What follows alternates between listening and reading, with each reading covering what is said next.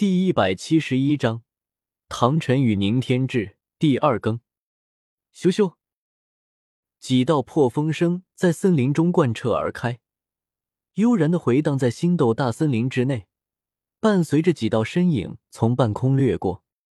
茂密的丛林内，古树盘根，耸立天际的枝叶比比皆是，藤须更是密密麻麻倒挂而下。主人，前面就是生命之湖。不过，越是往里面的话，魂兽就越是强大，甚至还会有凶兽的存在。二明在底下奔跑着，提醒了一句：“现在这个范围的魂兽，我们两兄弟还可以威压，但若是到了再深一次，我们就控制不住了，甚至比我们恐怖的也会有存在的。”大明连忙接上了话题，在天空盘旋回转着：“天秀带人，这两位可都是十万年的魂兽。”你到底是如何将他们驯服的？蓝水美眸闪烁着惊讶的目光。要知道，魂兽通常对于人类都是抱有绝对的敌意，很难会共存在一起的。然而叶天秀却是能收服这两个十万年魂兽，难免会让他惊讶。他身为天水宗长老多年，自然会明白魂兽与人类的关系。然而，其实令他最惊讶的，其实还是关于叶天秀为何驯服了两个十万年的魂兽。竟然不夺取他们的十万年魂环，那可是让所有人都梦寐以求的十万年魂环啊！管好自己的就行了，别想着试探套话，不该你知道的就别问。”叶天秀淡淡说道。旋即继续往前赶了过去。南水对吗？主仆要分明，切记不可越线。红莲美眸漫不经心瞥了一眼，似乎有些蠢蠢欲动的蓝水，旋即提醒了一句。再转身离开，红莲就是如此，要么不爱，真选择了一个人，他的占有欲就会很强。这蓝水怔了一下，本来的确是对叶天秀有点兴趣的，毕竟这么强的年轻帅气男人，是个女人都很难拒绝。不过看到这个明显是正主的红莲，蓝水就不敢造次了，毕竟一不小心很可能就会没命了。吼！蓦然之间，一道仰天长啸的大咆哮贯彻了九霄云外。那震耳欲聋的咆哮声震颤在山林间吓得许多低等的魂兽惊慌失措，亡命逃跑。好可怕的咆哮声！蓝水连忙稳住娇躯，气血竟然都有阵翻滚的感觉。这还仅仅是咆哮声而已啊！这种感觉。不好了，主人，是凶兽降临了！大明身形一滞，双眸圆睁，失声大喊：“凶兽！不对劲，这些凶手在斗罗一中理应不会这么早出现的，莫非在原著的空白期中出现过？还是说改变了历史？”叶天秀皱敛着眼眸，因为魂兽、凶兽不像人类，他们都是一活就是上万年，甚至十万年、百万年都有。故此，在斗罗二三出现的魂兽，其实，在斗罗一或者更早的时期已经存在了。本来叶天秀其实是打算在核心圈把那些十万年魂兽全部驯服，夺取魂环，然后统一魂兽组成联合国。至于像帝天、银龙王这些实力比他还要高的，可以往后再收服。但是昊天宗与七宝琉璃宗的加入，彻底打乱了他的节奏。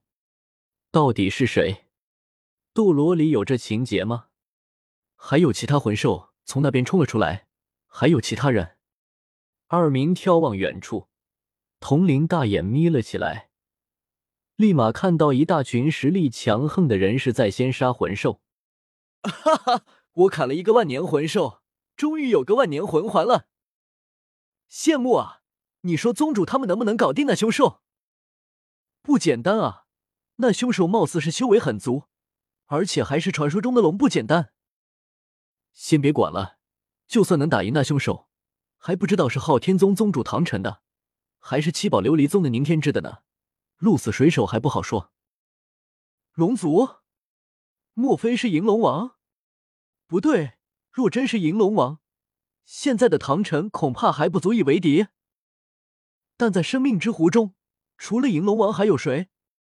叶天秀皱了下眉头，有些诧异起来，摇了摇头，不再多想，连忙赶了上去。啊，你们看，那不是十万年魂兽？真的啊！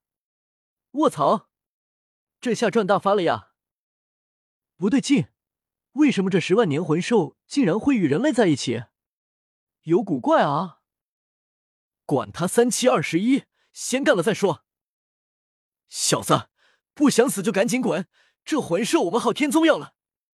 一个彪形大汉手持大锤，大声落下：“滚！”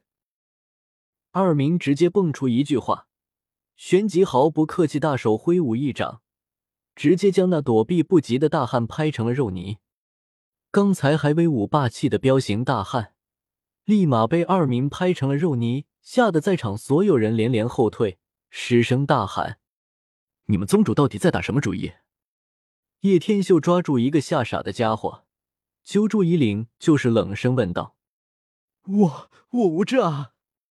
那家伙吓得哆嗦起来，说话也不知道说了啥玩意。不说就死！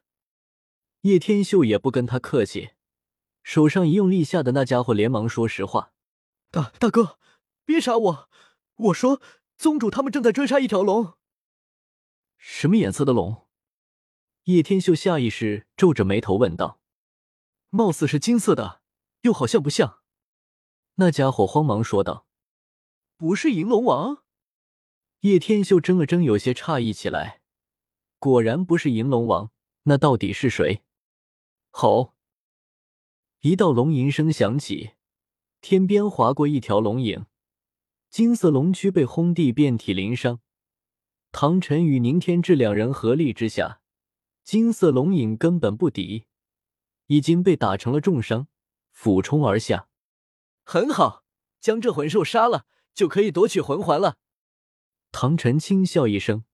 眼眸闪烁着兴奋的光芒。三十多岁的唐晨显得极为年轻，但实力也是极为惊人。那么接下来就是我们两个争夺魂环的时候到了。这一次我可不会再输给你了。宁天志淡笑一声，使出浑身解数，俯冲而下。一龙二人在半空追逐，而金色龙影已经萎靡不振，化作了人影，是一道倩影。看见倩影后，叶天秀立马傻眼了，整个人都浮现了一抹呆滞的神色。下一刻，直接火冒三丈，满腔怒火的大吼一声：“谁敢动手？我要你们拿这里全部生命来赔！”太给力了，你们加油活跃！今天四更，本章完。